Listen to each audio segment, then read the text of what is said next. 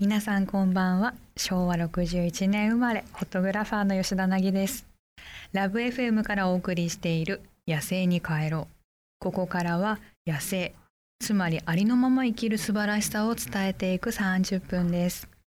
そしてこの番組でアシスタントとして私を支えてくれるのが私のマネージメントも担当してくれているキミノです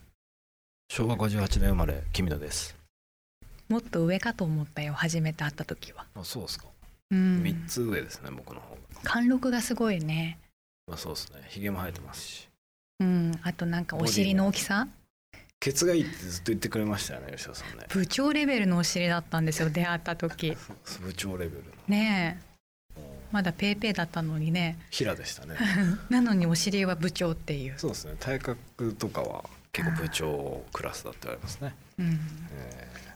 かましてこーどこでやる気になったんですけど何のスイッチが入ったんで すかかましてこうってそんなキャラでしたっけなあ頑張りましょう今日もねうでねこの番組もう10回目なんだってあらららららら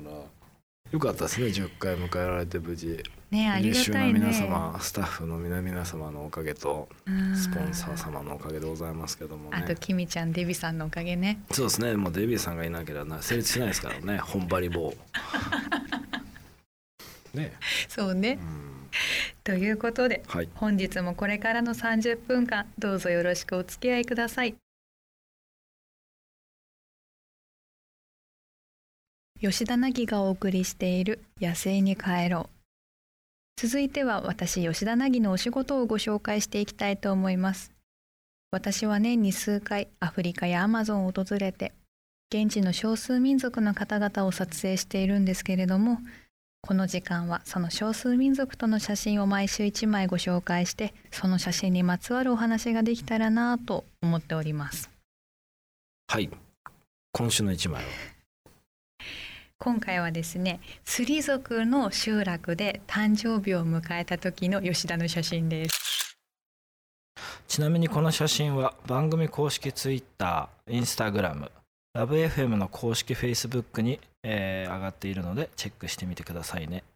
もう少数民族の写真では自分の写真になっちゃいましたね。 最終的に出がらしです わね。ごめんいやいいっすいいっすオ。フショットがね私ないのよあんまり写メすら嫌いで すもんね撮るのだねか。ら自撮りとかもねほんと頼まれると嫌なのよ自撮りやんないですもんね。やだあれ恥ずかしい恥ずかしいですね確かに。うんなるほど。この写真は撮ってもらったやつですそかうガイドさんとこか。れはねそちょっとねすごく嬉しくてはいはガいイドさんに撮ってもらったほうハッピーバースデーって書いてます。そうはまあ、これはそのガイドさんが気を利かせてうん誕生日を迎えた日にうんテントにこうやってお「ハッピーバースデー」って書いて貼ってくれたのよ。でまあそんな私の誕生日迎えた話はどうでもいいんだけい。ど、はいはいやはい。っぱりあのスリ族に限らずなんだけど、うやんっぱり現地に行った時に大体その子の年齢がいくつかなみたいな話を聞いたりするじゃない。まあ大体ね、うんでやっぱり彼らは自分の誕生日を知らないっていうケースが多くて、はいはい、年齢がやっぱ推定なのね。うんまあね推定何歳だろうみたいな、うんでも大体二十歳くらいの子に年齢聞いたら18歳とか19歳とか、まあ、うん前後23歳で帰ってくるのよ、はいはまあ、そうだろうないみたいな、うんで、まあ、今回もそんなつもりでスリ族に年齢を聞いたのよ、おう君いくつって、うん、で多分見た目16歳くらいの子なのね、でその子に年齢を聞いたらね3歳って帰ってきたうんのおうでその子より若い9歳くらいの子にうん何歳って聞いたら2歳って帰ってきたのおうでも年下ではあったんだ3歳の人よりねうんおうあれおかしいなって私が話してること伝わってないのかなと思って、でちょうどたまたまその時私は2日後に29の誕生日を迎える時だったの、はいはだから私が最初に自分の自己紹介っていうか年齢を伝えたのい、うん、私ねあさってで29歳になるの、はいはいだからもう一回聞くけどみんな何歳ってうそしたらその場がざわついたの。ん、なんででなんでざわついたのかなって思ったらまずなんで自分の生まれた日を知ってるのって。おおそうか、うん誕生日っていうのがない美っていう何日月とっかて日とか日付がまずそもそもない、ない彼らにはないから、うんそんな気にしたことないから、なるほどでそれプラスなんでこの子29歳なのって彼女たちは16歳くらいの子であっても3歳で時が止まってるのよなるほそれからしたら29歳なんてとてつもなく魔女なのよ。どああうんそうかうん、しかもね幼く見えるしね吉田さんなんてそうだね海体外かのらした人から見たらおうおうだからもうなんかなんかこの子危ないんじゃないのこの子魔女なんじゃないのって黒魔術的なものだそとうなんかこの子おかしいこと言ってる先生って術師みたいなねそうんだからガイドにもそれ以上年齢の話はす るのやめとけってやここめとけら辺にしとけって言われ嘆きながらてやめろとそううんで私はなんかそれであスリ族ってすごく時がゆっくり流れてるんだなって思ったの、お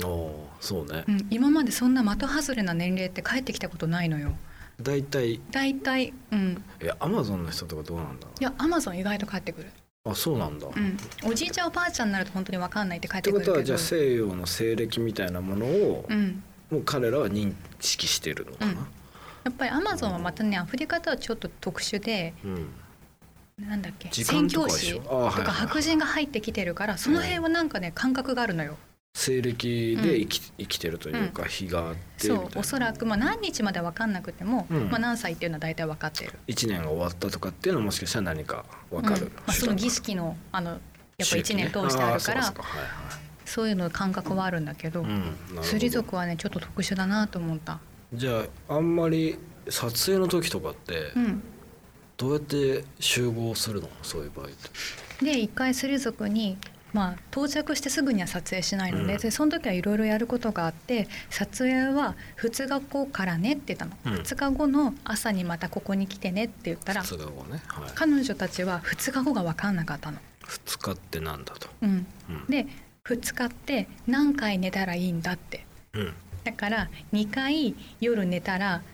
来てねって言ったらなるほど OK って、ああそうか、うんじゃあ本当に最長単位がうん、日が昇って日が沈むっていうのがうんもうみじ、一番短い時間だってそう一番長い時間そうすごいですねだから朝が来たら起きて夜が来たら眠るっていう本当にシンプルな生活を彼らはただひたすら繰り返してるだけなの、まあ確かうんに日本人はね季節があるからそこはたかとなくうん1年が経過したなっていうのは肌感があるけど、うん、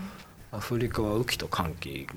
の2分割ぐらいが多いですもんねスリ族のエリアは大ね体そうですよね、うんだからまあでもその日その日がじゃあ生きてるっていうことなのかな感覚う値ん、だから的に、なあんかいいなその時間の流れ方って私は思ったの、あまあそうですね、うん1年後うんぬんとかっていう話じゃなくて、うん今日も終わったねっていうのがうん、ちょっと羨ましくもあるとうん、私もずっと感覚がやっぱ9歳とか3歳とかで過ごしてたい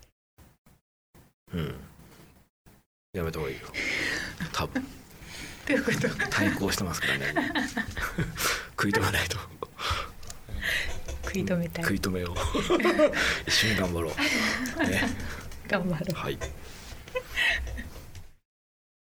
いかがでしたでしょうかそろそろ皆さんも来年のカレンダーを買ってみてください吉田凪がお送りしている野生に帰ろうさて私はこれまでさまざまな場所へ旅しに行ったり少数民族の方と触れ合ったりしてきたんですけれどもそんな私の経験をフィルターにしてリスナーの皆さんのお悩みに吉田凪式の解決方法でお答えできたらなと思いますこの番組のコンセプトは野生つまりありのまま生きる素晴らしさを伝えたいということで本日もぴったりなアシスタントをここ福岡で見つけてまいりましたこんばんは。昭和58年12月22日生まれ、デビです。よキろミしくおちゃ願んいとし同いま年す。だ同い年だし3日違いだねあ、キミちゃん3日違い。 19日あらまあ12月近いねすごいですね。ハッピーバースデーを気にしない生き方って結構なんか、ねえいいですね。素敵えー今週もですね、えっと先週に続きまして、えー、ナギさんがアフリカに行かれて、えー少数民族の方にいろいろ聞いてきてもらったんですが、うんその、えーお悩みをまたぜひご紹介できればなと思っておるんですけども、ナギさんどんなことを聞いていただいたんでしょうか。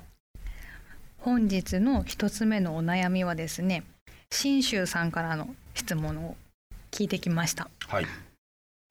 我が家には9歳と7歳の息子がいるのですが毎日必ず喧嘩をしています朝から小競り合いが始まり起きた瞬間から大声で叱りつけることもしばしばで子どもたちの不毛ない争いの仲裁にほとほと疲れ果てています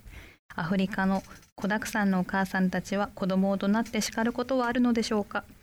子育てのストレスを抱えているのでしょうかっていう質問だったんですね。なるほど子育てのお悩みですね、うん、どんな回答がありましたはでこれを遊牧民のお母さんにい、お伝えしたところ、うん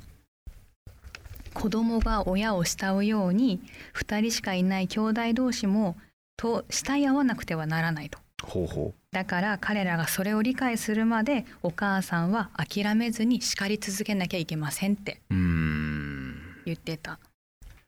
じゃあまあお母さんっていう役割を全うするというか、うんまあお母さんが本当に辛抱強く言い続けると、うんまあ、兄弟は下やってるんだからうん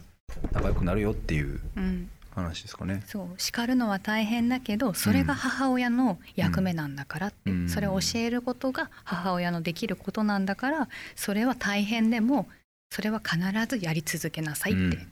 言ってた、難しいですねけどなんか叱りたくないですもんねあんまり人疲っれてちゃう人かのらねねことナギさんは結構お母さんからガッと怒られたりしましたうちのねお母さんね結構ストイックな怒り方してたよ、えー、例えば私がね0点取った時があったのね算数で算数で0点、うんはい、そしたらお母さんが夜ご飯の準備をしていてうん、ざる、に入ったもやし投げられた、うわ熱っ本当にうん、で、ーへって驚いてたら拾えって言われた熱いってなんで熱いのいやいやもやしってそんな熱々うんっていう表現はどこにも入らなかったんですけどごめんなさい僕の勝手な想像で ももややししををいや フこァントムペインがすごいよねういやもやしをこう上げた瞬間になるきそうでギャンってやったか水じゃなない 水じゃないそうそうそうあもそうおう湯鍋から上がりたてを投げられたんかなと思ったそうかそうか逆にそっちが気になっちゃ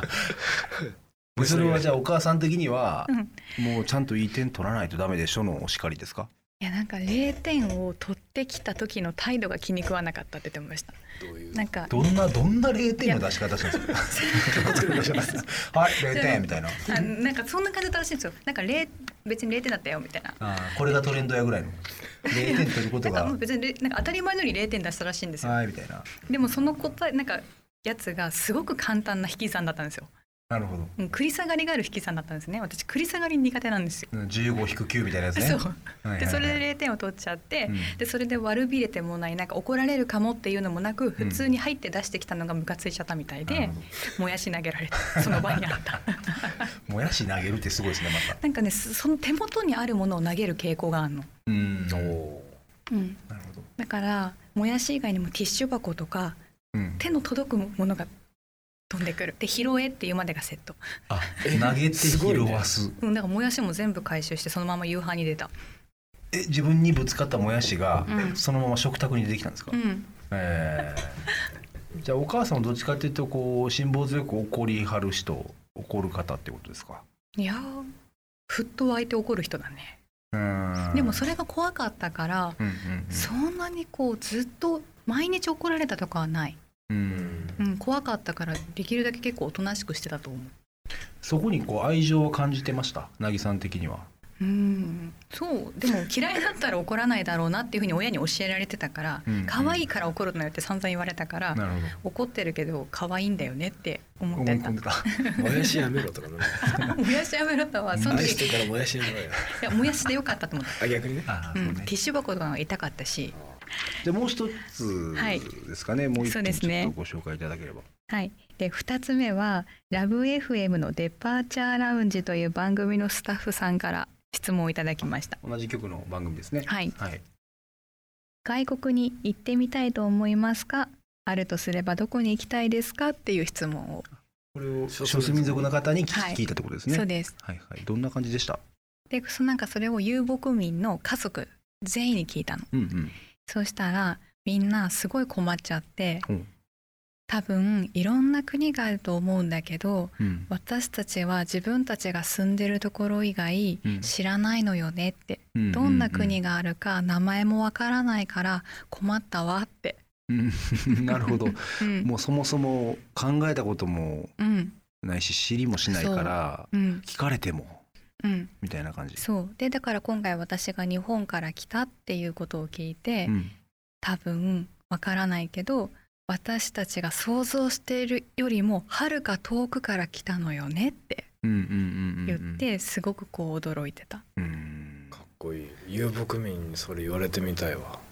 遥か遠くから来たのねうん、遊牧民の方はそもそも国境の認識はないんですよね。ないそのないないその地帯でうん、いや遊牧遊牧してるというか。そうしてる、だからたまにビザいらないで国境またげる遊牧民もいるよねうん、全然隣に国がもうそ入れたりする特例としてあーうんじゃあ彼らはそパういうスポートも持ってないんだ。なへ生活くてはもないそうはいなんかね遊牧民とか少数民族は国境を渡れたりするのえもともと住んでた人たちだからそうかそうか。うんでも逆にそれを隠れ蓑にして悪い人たちが偽って入ってくる原因にもなってたりはするっていう噂もでも見たらわかるからねまあねけどそうかその国境とかそういう概念がそもそもない人にうん外国っていう言い方してもうん何のことやらっていう。そうそもそ日本人もはアフリカがどんな形かも多分知らないです知らないもんね。だから一応わかんないとは思うんだけど Google マップ見せたのほうほうほうほうなんだけどだから今あなたたちがいるのがこの辺で、うん私が住んでんのはここって言ったらポカーンってしてたそもそも海ってどういうふうに見えるのかなわかんないそれ聞いてこなれいは何だとでかい湖かみたいなことにうんなそるれすら多分わまあそうだよねだって地図なんてうんこっ地ち図見にたってわかんなねいデデフォルメされちゃってるというか、うんうん。あっちの地図とまた違うもんうんそっかでもお母さんが唯一パリは聞いたことがあるからパリは行ってみたいかもへえ。それはそのフランスの植民地だったとかでってことですか。そうあーだから知ってるとこっていうのはそれくらいかなってうんだからそこってしか言えないって国という概念をどう受け止めてんだろうね彼らはねねえ確かにでもその国の街に出ただけでもう騒がしいって言ってたからうんだから私は砂漠の生活が好きって言ってたくらいだかなるほらどもうパリなんか行ったら疲れちゃうんじゃないかうんなやばい一日で帰れないとかもねううんん確かに。今回も質問を送っていただいた皆さんどうもありがとうございました今回のお悩み相談皆さんはどう思われましたでしょうか少しでも参考になったら幸いです番組では現在あなたのお悩みやありのまますぎてこんなことやっちゃったみたいなエピソードを募集していますこのコーナーで採用された方には番組オリジナルパスポートケースをプレゼントしますハッシュタグ野生に帰ろうをつけてツイッターまたはインスタグラムで投稿してください。お悩みはメールでも募集しています。メールアドレスは761アットマークラブ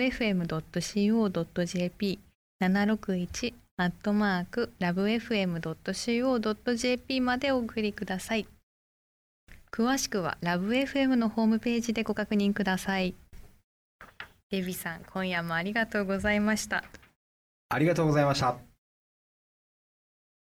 吉田凪がお送りしている「野生に帰ろう」